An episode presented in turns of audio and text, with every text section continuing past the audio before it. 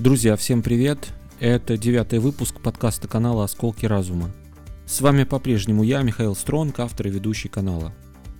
Сегодня у нас на очереди небольшой рассказ, требующий фокусировки внимания. И небольшая информация по графику выхода выпусков. Пока они выходили каждый день, но, друзья, придерживаться такого ритма в будущем не получится, на это не хватит ни сил, ни материала. Так что, как уже было сказано, графика выпуска подкастов такого жесткого не будет, но по возможности будем выпускать. Э, по тематике еще одно напоминание. Пока острых, скажем так, выпусков не было, но они, скорее всего, будут. А там посмотрим. Ну и достаточно, переходим к основной части выпуска. Зеркало. Комната. Посреди комнаты стоит комод с зеркалом. Комод делит комнату строго напополам. За столом сидит человек и смотрит в зеркало. Человеку где-то в районе 20 лет. В отражении он видит другого человека. Он очень похож на сидящего, но он старше. Ему где-то 40. Теперь мы немного отдаляемся от сидящего и видим, что другая половина комнаты – это полное отражение первой. С другой стороны комнаты стоит второй, точно такой же комод. Они стоят так, что их зеркала полностью соприкасаются своей обратной стороной. Они соприкасаются так плотно, что кажется, что комоды слиты воедино. С другой стороны, за вторым комодом тоже сидит человек, тот самый, который старше.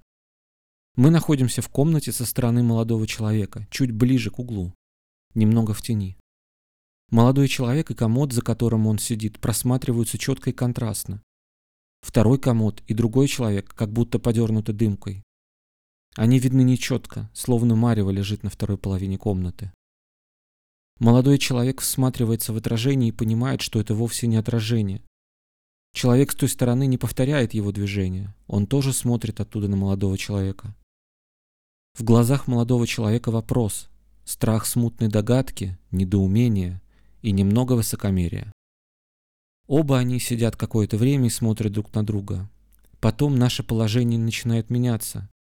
Мы медленно и плавно двигаемся из одного угла комнаты в другой, на ту половину, где сидит тот, второй. И то, что мы видим, тоже начинает меняться. Старшего человека мы видим все четче, а молодой медленно погружается в туман. И когда перемещение заканчивается, молодой человек и вся та половина комнаты теперь затянута серым маревом, а сорокалетний мужчина становится четким и контрастным.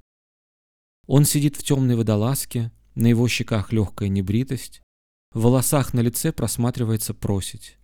Глаза темные, в них отражается свет лампы, они полны понимания, участия и тоски.